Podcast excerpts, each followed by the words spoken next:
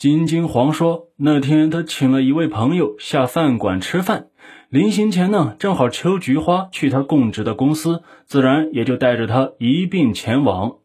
菜是金金黄点的，一共要了四个，还有一瓶酒。秋菊花初时情绪正常，和他们是谈笑风生。可是等跑堂的把菜肴上齐之后，他却沉下脸，一声不吭。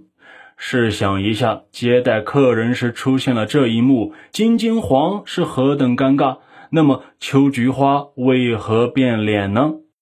原来他曾跟金金黄在这家馆子用过餐，对招牌菜芙蓉肉片是赞不绝口，在情人面前还撒娇似的说：“以后来这家饭馆时，别忘了还要点这道菜。”金金黄当时是随口答应，可是过后就忘在了脑后。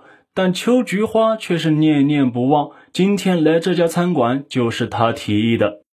金金黄点菜时，他正和恰巧也来餐馆用餐的一个娘家老邻居相遇，说了一会儿话，料想情人肯定会把他的话奉为圣旨，所以并未提醒。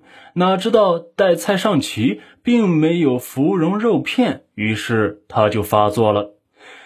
秋菊花甩了脸子。还抱着金金黄能及时醒悟的念头，指望他赶紧弥补失误，换过跑堂的加点芙蓉肉片就是了。哪知道金金黄只顾跟朋友喝酒聊天，根本就没搭理他。这个女人的修养功夫是在及格线以下的，当下就对金金黄厉声指责。两人争吵了一阵，秋菊花起身拂袖而去，被客人扯回，好言相劝，让跑堂的加上了芙蓉肉片。不过这顿饭吃的如何，那是可想而知了。饭局结束，秋菊花一声不吭，拔腿就走。金金黄的朋友见秋菊花是这等性子，担心发生意外，说：“我们送他一程吧。”金金黄正在火头上，坚决拒绝。那朋友便追上去带他把秋菊花送回了双连巷。从此之后，金金黄、秋菊花就再也没有通过联系。三个刑警听金金黄这么一说。不约而同的想到一种可能，这秋菊花会不会跟金金黄那位朋友勾搭上了？于是便向金金黄了解那位朋友的情况。那位朋友名叫龙继生，是贵州兴义人士，与金金黄的母亲是同乡，还沾着点亲。他虽然跟金金黄同龄，但按辈分说，应该是金金黄的表舅。金金黄从两岁到八岁是在兴义外婆家过的，与这龙继生呢是一对玩耍的伙伴。后来金金黄回到昆明的父母身边，两个人分别在昆明、兴义上着学。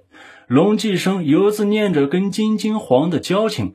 头年夏天放暑假时，这个九岁孩童竟然瞒着家人，用平时积蓄下的压岁钱作为车费，独自完成了兴义到昆明的跨省之旅。要知道，那时还是一九一九年，兴义和昆明之间的长途汽车还尚未开通。之后，家里只好每年派人或委托顺路的亲友送他来昆明度假，继续和金金黄搭伴游戏。这种状态一直持续到他初中毕业。龙继生读完初中之后，又做出了一个令人匪夷所思的决定：不考包括军校在内的任何学校，也不想谋一份对于一个初中毕业生来说很容易获得的体面职业，而是投奔了第九路军，当了一名普通士兵。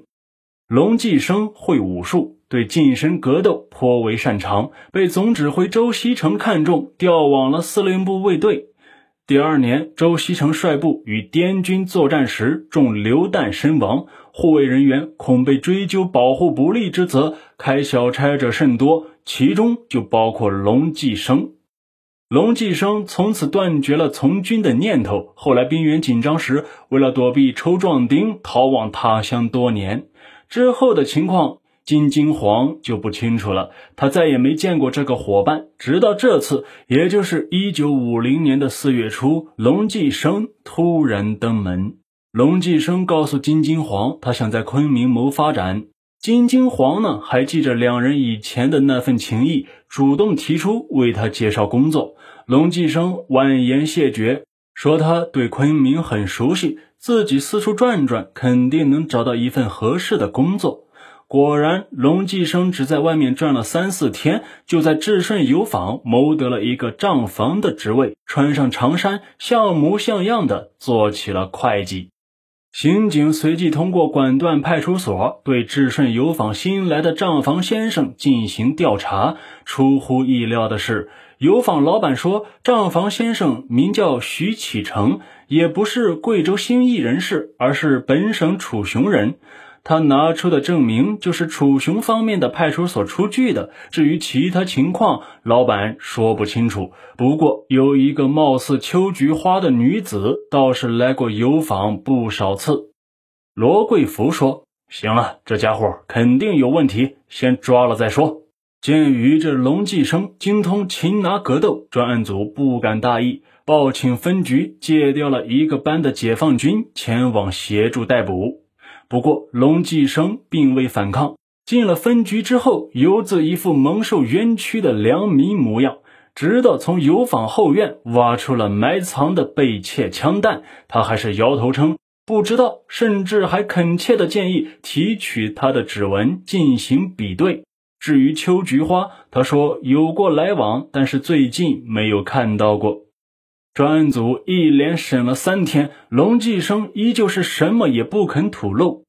周克庸副局长指派另一路人对油坊里里外外进行了大搜查，也没有发现秋菊花被害的迹象。第四天，昆明市公安局收到楚雄专区公安处的一封电报，称有群众报告，曾在当地横行多年的惯匪七把刀以账房先生的身份隐藏于昆明的某个字号，要求昆明方面协助调查。市局领导已经接到了窃枪案疑犯龙继生落网的报告，当下断定徐启成，也就是龙继生，就是七把刀。专案组再次提审龙继生，开出监房后，二话不说，先给他砸上脚镣。进了讯问室，又给他读了楚雄公安处的电报。龙继生这才承认，他就是惯匪七把刀。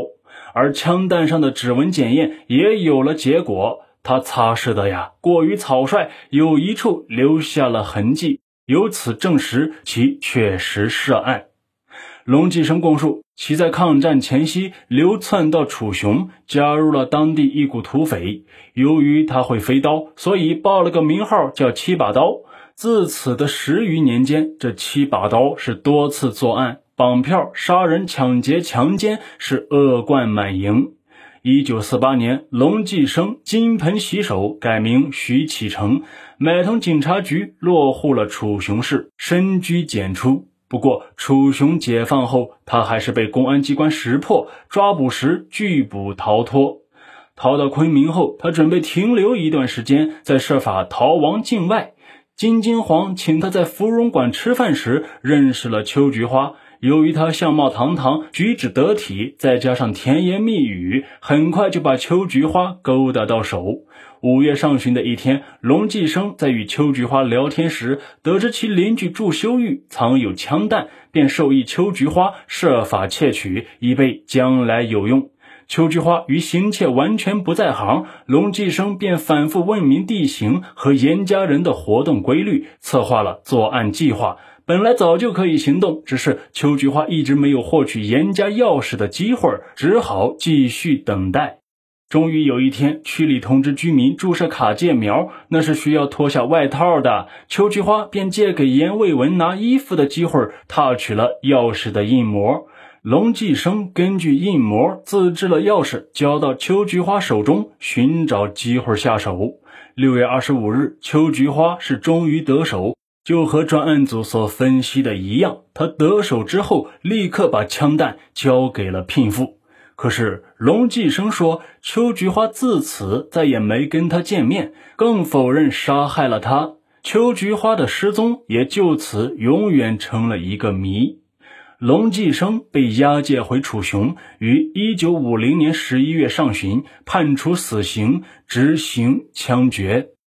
本案播讲结束，感谢您的收听，请您订阅此专辑，关注主播，给主播一些小小的鼓励和动力，为您演播更多精彩故事。再次感谢，下期见。